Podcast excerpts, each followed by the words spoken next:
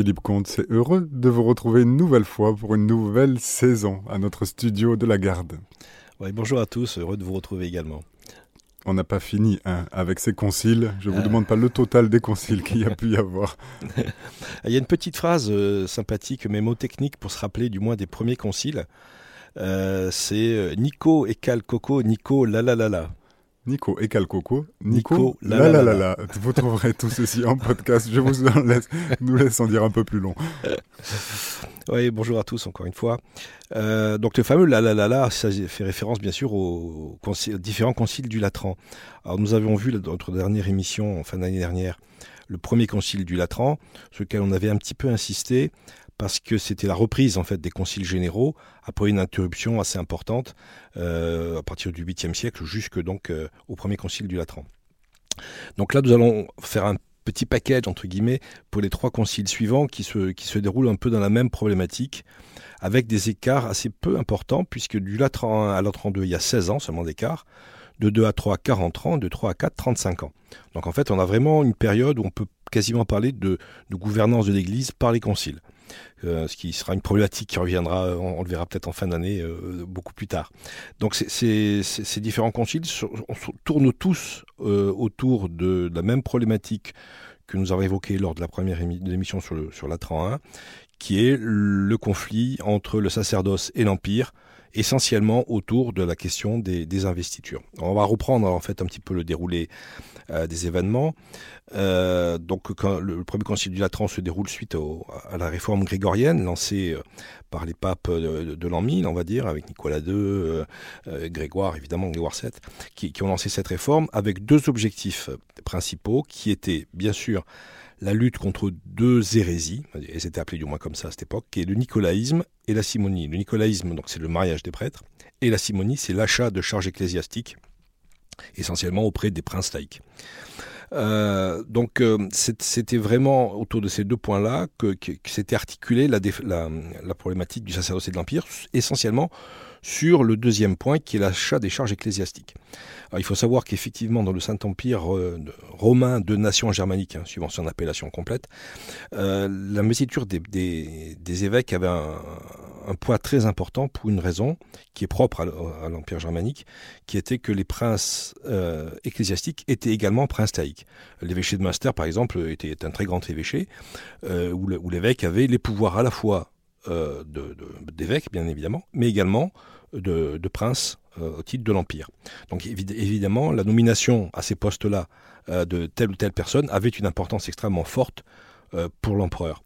Ce qui avait amené donc à ce conflit extrêmement dur, comme on l'avait vu, avec même le, fait que l'empereur a essayé de susciter un schisme pour essayer d'affaiblir la, la, papauté. Nous l'avons vu, tout ça s'achève avec le concordat de Worms, euh, et puis ensuite le, changement d'empereur, on se trouve avec un empereur euh, Lothaire III de la maison de Supplinbourg qui était euh, de son côté aux prises à des opposants, les Wenstoffen dont on aura reparlé, et des prétentions de cette maison aussi à l'Empire. Et donc il avait joué, je dirais, l'apaisement avec avec la papauté. mais de, son côté, le, Saint-Siège avait profité bien sûr de cette indépendance pour, pour poser, on va dire, des prémices de ce qui va devenir le parti Guelph puisqu'après on va avoir toute une période qui va être marquée par l'affrontement du parti Guelph et du parti dit Gibelin. Guelph du côté plutôt du pape et les Gibelins du côté de l'empereur, même si après, dans l'Italie, euh, des cités, euh, euh, des républiques urbaines, les choses vont devenir assez complexes.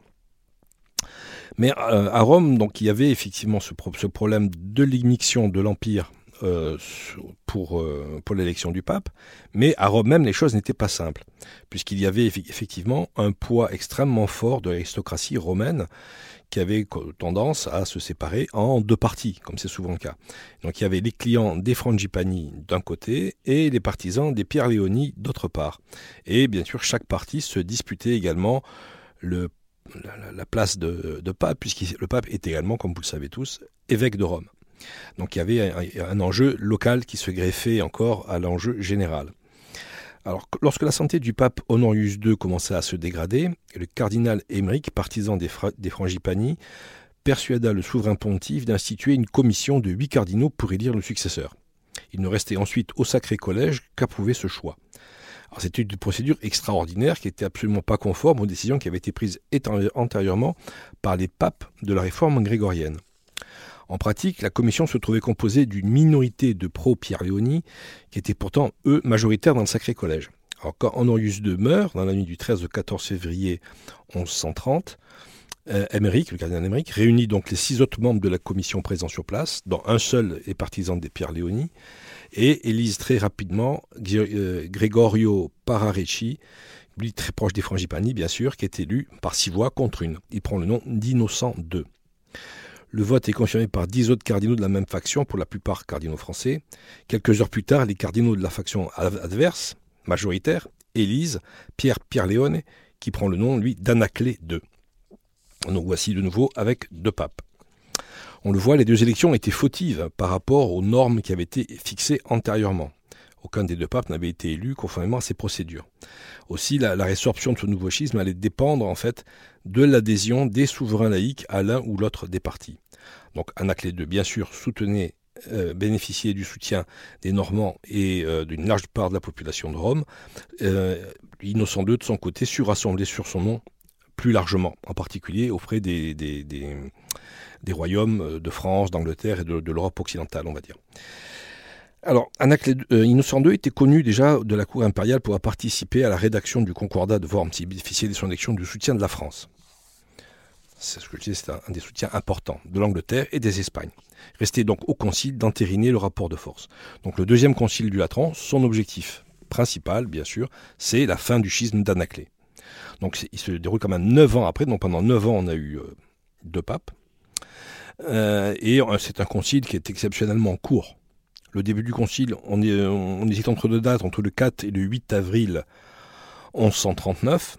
Et la fin du concile, c'est le 10 du même mois. Donc on a un concile vraiment qui se, concentre sur, euh, sur quelques jours seulement.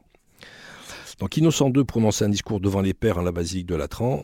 Le pape y prit soin d'affirmer que seule la grâce du pontife romain confère un titre légitime à la détention des honneurs ecclésiastiques, et qu'il appartient à lui seul d'imposer une règle.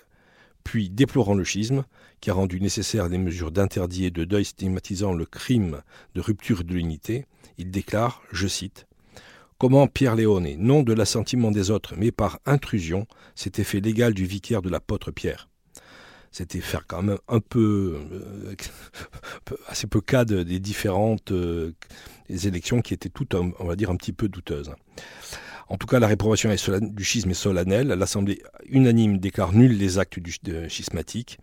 Et euh, le, Concile prononça également la condamnation des hérétiques qui étaient apparus dans cette période de trouble, qui étaient dits antisacerdotales et antisacramentaires qui était influencé par les traditions gnostiques et des, croyances manichéennes déjà, et les prédicateurs populaires s'étaient élevés contre l'autorité de l'Église, qui était justement bien évidemment euh, mise en, question par, cette, euh, cette double papauté, et rejetaient également le baptême des enfants, condamner le mariage. ce sont des, éléments qu'on va retrouver dans d'autres hérésies euh, du Moyen Âge, essentiellement celle, celle des cathares, dont on aura à reparler.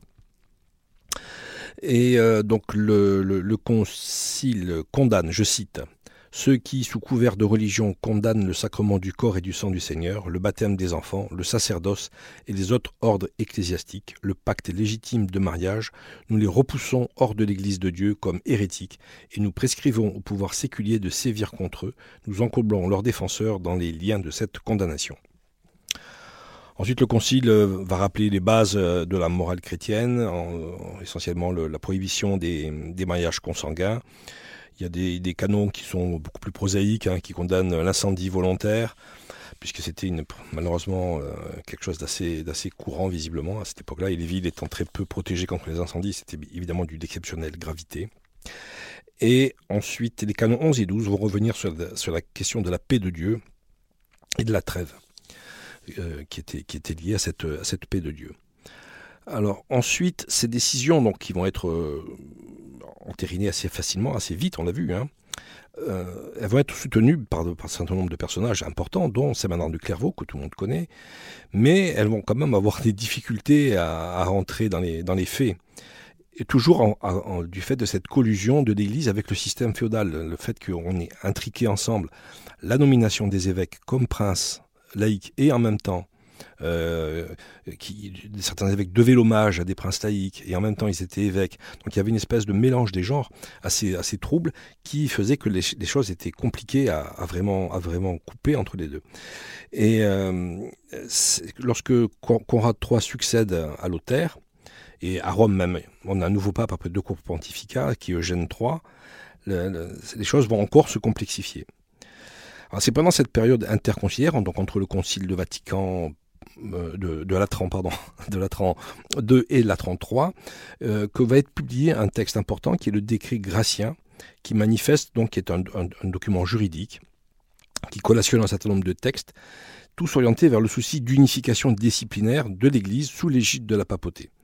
Donc il annonce et prépare l'âge postérieur mettant la science du droit canonique au service de la primauté romaine, affirmant l'indépendance des pouvoirs ecclésiastiques à l'égard des puissances laïques.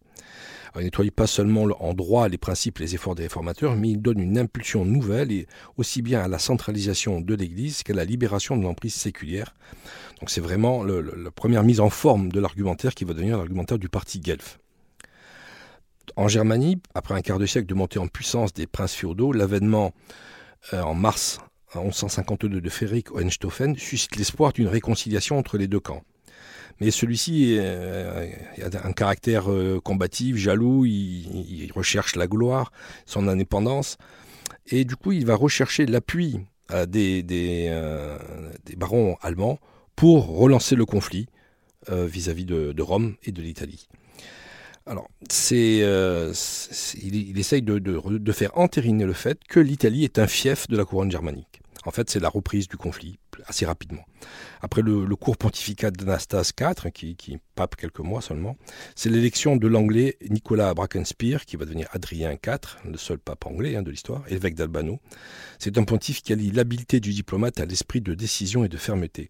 Il parvient en peu de temps à ramener à récipicence les Normands de Sicile et le roi de Germanie, obligé à des concessions pour obtenir le sacre impérial, ce qui est chose faite le 18 juin 1155. C'est un répit de courte durée. En effet, au cours de la diète de Besançon, qui est à l'époque, il faut le rappeler, une ville d'empire, hein, donc du côté qui est côté allemand, on va dire, côté de l'empire, en octobre 1157, donc deux ans après, le souverain pontife envoie une lettre remise par les légats du pape à l'empereur au moment de cette diète, cette lettre qui va remettre le feu aux poudres.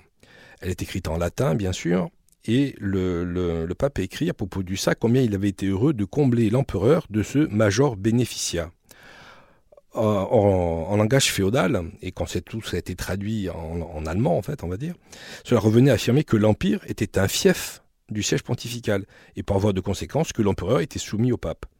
Or, Frédéric considérait au contraire, on l'a dit, pour sa part, que Rome et l'Italie étaient des fiefs de l'Empire. On fut tout près d'en venir aux, armes pendant, la diète, les légats furent expulsés manu militari, et un manifeste impérial lancé peu après réaffirmait la prétention de l'empereur de tenir l'empire de Dieu seul et dénoncer le crime de lèse-majesté commis à son endroit, je cite Par l'élection des princes, nous tenons le royaume et l'empire de Dieu seul, qui, dans la passion de Jésus-Christ son Fils, a soumis la terre au gouvernement des deux glaives nécessaires. L'apôtre Pierre a enseigné au monde à craindre Dieu et à honorer le roi. Ainsi, quiconque prétend que nous avons reçu la couronne impériale en fief du Seigneur pape, celui-là s'érige en contradicteur de son institution divine et de la doctrine de Pierre et sera convaincu de mensonges. C'était donc en peu de mots condensé de la doctrine gibline, l'indépendance de l'empereur vis-à-vis du pape. Donc dès le début de l'été 1158, l'empereur franchit les Alpes à la tête de forts contingents armés.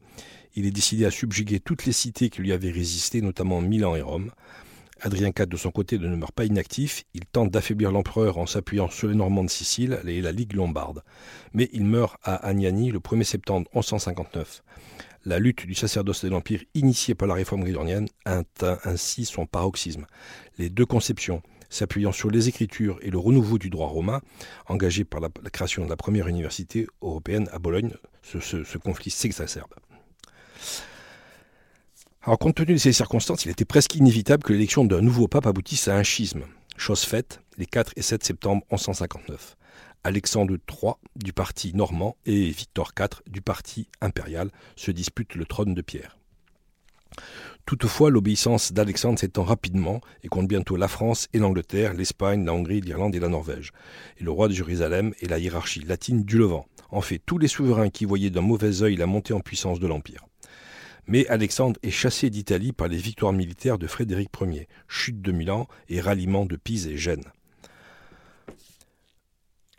Revenu plus tard en Italie grâce au soutien des rois de France et d'Angleterre, Alexandre III doit de nouveau fuir devant l'armée germanique. Mais au moment décisif, où le pape aurait pu être capturé, la peste dessine les troupes de l'empereur qui doit se retirer en Allemagne. Après de longs pourparlers, après de nombreuses, euh, encore d'autres batailles, d'autres victoires euh, d'un parti puis de l'autre, euh, la paix est signée, finalement signée en 1177 et plutôt à l'avantage de la papauté. Le traité prévoit que l'empereur reçoive Alexandre III pour pape catholique et universel. L'empereur accorde sa paix aux cités lombardes et au roi de Sicile et à l'empereur de Constantinople ainsi qu'à tous les alliés de l'Église. Les archevêques institués en Germanie pendant le schisme sont maintenus dans leur dignité et fonction. En Allemagne, les schismatiques seront rétablis dans leurs ordres s'ils ont été ordonnés par d'anciens catholiques. Et en Italie et ailleurs, ils seront soumis au jugement du pape. L'antipape recevra une abbaye et ses cardinaux seront réintégrés dans leurs ordres et bénéfices antérieurs au schisme. Le pape et les cardinaux reconnaissent Béatrix de Bourgogne, épouse de Frédéric, pour impératrice et leur fils Henri pour roi des Romains. Si ce traité ramène la paix, il ne tranche rien sur le fond. Et cette querelle, faute de distinguer ce qu'il avait fait le pape Gélase, on en avait déjà parlé, la différence entre potestas de l'empereur et auctoritas du pape, en fait, se condamne à une lutte permanente pour la suprématie. Mais après ces longues mésaventures et suivant les clauses du traité, le pape Alexandre III rentrait enfin à Rome le 12 mars 1178 au milieu des acclamations. Il fallait bien évidemment un concile pour entériner ce traité de paix. C'est, ce fut le rôle du concile de, de la 32 que nous allons rapidement évoquer maintenant. Ce nouveau concile, bref, deux semaines à peine, hein, les décrets finaux étant promulgués le 19 mars. En premier lieu, face aux prétentions renouvelées du siège de Constantinople soutenu par la dynastie comène qui tente de restaurer l'unité de l'Empire romain, il faut, songer, on est cinq siècles après la chute de, l'empereur romain d'Occident et les contemporains ont encore en tête, des deux côtés de la Méditerranée, la restauration de l'unité de l'Empire. Il faut, se rappeler ça parce qu'on a tendance à, considérer qu'une fois que l'Empire romain est, le dernier empereur romain a été déposé en 1476, d'un seul coup, l'Empire romain disparaît. En fait, dans la tête des gens, c'est toujours on continue. Hein. Il n'y a qu'une translation de l'Empire, d'abord aux Carolingiens, ensuite aux Ottoniens en Allemagne. Euh, donc cette tentative donc de, recréer l'unité de l'empire autour de la dynastie comène, bien sûr, va aboutir à, un conflit et finalement va être écarté par le, par le concile. Les traités les sujets traités euh, au moment du concile sont essentiellement de quatre ordres. Donc l'extinction totale du schisme et les mesures à prendre en vue d'éviter ce renouvellement. La réforme des mœurs, toujours pareil, qui, ont été corrompues au moment du schisme avec la guerre, les, différents événements, etc. La nécessité de remédier au pullulement des hérésies et l'étude de l'opportunité d'une nouvelle croisade. Pour revenir sur la question des hérésies, il faut voir que ce contexte, avec toujours des, des, papes, des antipapes, des empereurs qui sont déposés, des, des conflits, etc., bien sûr, euh, mine l'adhésion des fidèles à, l'Église catholique. Il y, a, une vraie crise qui est liée à ces, schismes permanents, à ces conflits permanents, qui, aboutissent nécessairement sur des hérésies où, à partir de ce, de désarroi sur la situation, on va dire, organisationnelle et politique de l'Église, on aboutit rapidement à, des hérésies sur, la question questions de, dogme. Donc pour éviter la, question de, du schisme, on va modifier le décret de Nicolas II que nous avions vu qui fixait les règles de l'élection la règle d'élection était prévue une élection à l'unanimité des cardinaux. Unanimité qui était bien sûr extrêmement difficile d'obtenir, on l'a vu à cause de différentes divisions entre les partisans de l'empereur, du pape, des Normands, l'aristocratie romaine, etc. Donc tout ça qui était présent bien sûr au niveau du Sacré Collège faisait que l'unanimité était quasiment difficile, était quasiment impossible à, obtenir. Et donc la réforme du décret de Nicolas II prévoit que si l'unanimité ne peut s'établir pleinement, celui doit être reconnu pour pontife romain qui a reçu les, deux tiers des voix. Renoncer à l'unité, c'était quand même amoindrir le principe de l'élection par inspiration, euh, puisque dans, le discours, il était considéré que les électeurs étaient simplement entérinés le choix du Saint-Esprit. Mais à l'adoption de la majorité euh, qualifiée, les deux tiers des votants, euh, puisqu'on voit qu'il y, a une véritable résistance à, une simple majorité mathématique. qui nous paraît nous aujourd'hui évidente, dire avec 50% des voix plus une, on est élu à l'époque, c'est des qui choquaient parce qu'effectivement, si le candidat euh, était le candidat euh, qui était euh, le candidat de Dieu, il forcément obtenir beaucoup plus qu'une simple majorité. on parlait d'unanimité, on a vu concrètement que l'unanimité était difficile, mais on ne voulait pas lâcher le, le, principe d'une forte, très forte majorité, donc deux tiers des voix. les contemporains utilisent deux termes ou la pluralité, pour dire plus que majorité, ou seniorité, c'est-à-dire en fait la partie la plus saine du corps électoral. Voilà. Pour la réforme des mœurs, on revient sur les canons de la, de la 33 qui visent essentiellement à renforcer la discipline cléricale sur des normes plus précises d'âge et des choses comme ça.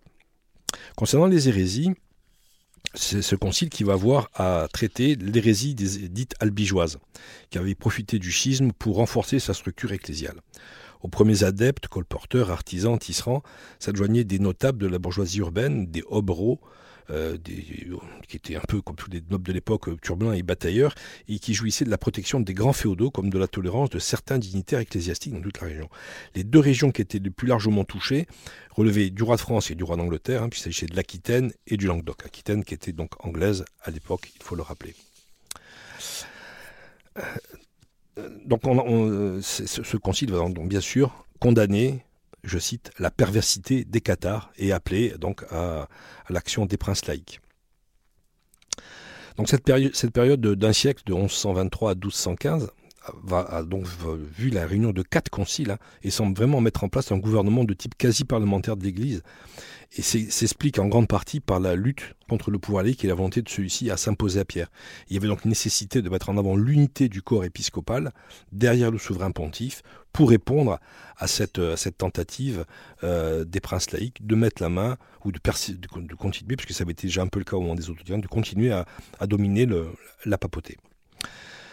Euh, donc, euh, il y a eu donc un, pape qui a été qui a été pape pendant très peu de temps, qui est Célestin, qui va, qui va régner six ans, et, qui lui a pas permis de réaliser ses vastes ambitions dans une nouvelle croisade. Et c'est le pape Innocent III qui va marquer cette période. Tentative donc d'union des églises, croisade des albigeois et en Orient, lutte toujours recommencée pour la réforme des mœurs du clergé, mais également des religieux dont l'observance décline. Dans l'encyclique appelant à la croisade, le pape écrit, je cite, Certes, le Seigneur pouvait préserver sa terre des mains des ennemis s'il le voulait. Il pouvait aussi bien l'en libérer aisément, puisque rien n'échappe à son pouvoir divin. Mais, pour arracher les siens au sommeil de la mort spirituelle, pour les inciter à rechercher la vie, il leur propose ce combat, où leur foi doit être éprouvée comme l'or dans le creuset, leur offrant l'occasion du salut, mieux la cause même du salut. Fin citation. Ainsi, à la fin du, concile, cette convocation était lancée donc pour une, pour une nouvelle croisade. Le pape convoqua largement pour un concile destiné à entériner toutes ces, décisions, euh, et le pape convoqua largement euh, avec un nombre important d'évêques et de princes laïcs, abbés, supérieurs des ordres religieux et même des évêques orientaux. Aussi, l'affluence dépassa de loin celle des précédents conciles on avance le chiffre global de 1215 participants. L'objet du concile était, d'après le pape lui-même, je cite, pour la réforme de l'Église universelle et surtout pour la libération de la Terre sainte.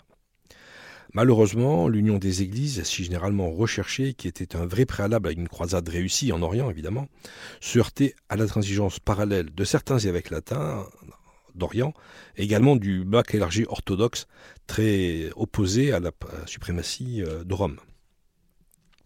Le concile fut finalement très politique, recherchant d'abord l'union de, la chrétienté, avec l'affaire anglaise qui occupa une session du concile, recherchant à ramener les barons révoltés contre Jean Santerre à l'obéissance, L'Assemblée eut également à connaître du conflit de primauté entre les archevêchés de Tolède, ceux de Braga, de Tarragone, de Compostelle, et dut se prononcer sur les conséquences politiques de la croisade des Albigeois, qu'on a vu donc lancée par le précédent concile, et euh, reconnaître la légitimité des conquêtes de Simon de Montfort. Donc chacun se rappelle, Simon de Montfort, c'est le prince euh, français du Nord qui a dirigé la croisade donc dans le sud contre les Albigeois. Et cette dernière session fut entérinée malgré l'avis contraire du pape, mais, dit le chroniqueur, par l'approbation de la major et senior pars du concile. On y revient, la part la plus importante et la plus saine du concile. À la troisième session, c'est la dernière session du concile, elle entérine solennellement les résultats des sessions précédentes et adopte la constitution ad liberandam, qui fixe les règles générales des croisades. Et cette constitution trouvera son application lors de la cinquième croisade, qui va se dérouler de 1217 à 1221. Enfin, le concile pousse à la reconnaissance de Frédéric comme empereur au détriment d'Othon, qui a été vaincu donc par, euh, à la bataille de Bouvines par le roi de France. Enfin, consacrant l'œuvre doctrinale dirigée contre les hérésies, hein, on parle des Albigeois, mais il y avait évidemment d'autres hérésies, dites almariciens, disciples de Joachim de Flore, etc. Le Concile adopte la constitution de Fide Catholica, qui préside les, les, credos de Nicée-Constantinople. Ce texte est important parce que c'est la première fois qu'est utilisé le terme de transsubstantiation, c'est-à-dire la transformation substantielle du pain et du vin qui se transforment en corps et sang du Christ au moment euh, de, la messe par la puissance divine. C'est la première fois que ce terme est utilisé en tant que tel. Transsubstantiatio en latin. Les hérésies sont condamnées avec vigueur et le texte utilisant une formule imagée, je cite, Tous les hérétiques sont divers du visage mais effectivement liés ensemble par la queue, faisant bien sûr référence à la queue du diable. Donc ce concile de la 34, c'est quelque part euh, aussi la fin de la lutte du sacerdoce de l'Empire, du moins entre l'Allemagne, entre l'empereur d'Allemagne et euh, le pape en Italie. La, lutte des Guelfes et des Gibelins va continuer en Italie, mais avec d'autres moteurs qui sont plus les luttes entre les différentes républiques euh, urbaines. Et ensuite, on va voir que sur le fond, euh, de, qui est la question de, la possibilité pour le pape d'intervenir dans le gouvernement laïque des différents États chrétiens, le conflit va rebondir, cette fois-ci avec la France, au moment du conflit entre Boniface VIII et Philippe le Bel que nous verrons dans une prochaine émission. Donc c'est la fin en tout cas de, cette, de, ce premier, de ce premier modèle, parce que Frédéric II, comme je l'ai dit, va, essayer de prendre des, mesures pour s'assurer le soutien des barons allemands, mais finalement, c'est, ce soutien, les barons vont le faire chèrement payer, et ça va aboutir à une, baisse drastique du pouvoir impérial. Et à la fin donc du règne de Frédéric, l'Empire euh, reste sans titulaire pendant 20 ans, il n'y aura pas d'empereur, qui va affaiblir définitivement le pouvoir impérial.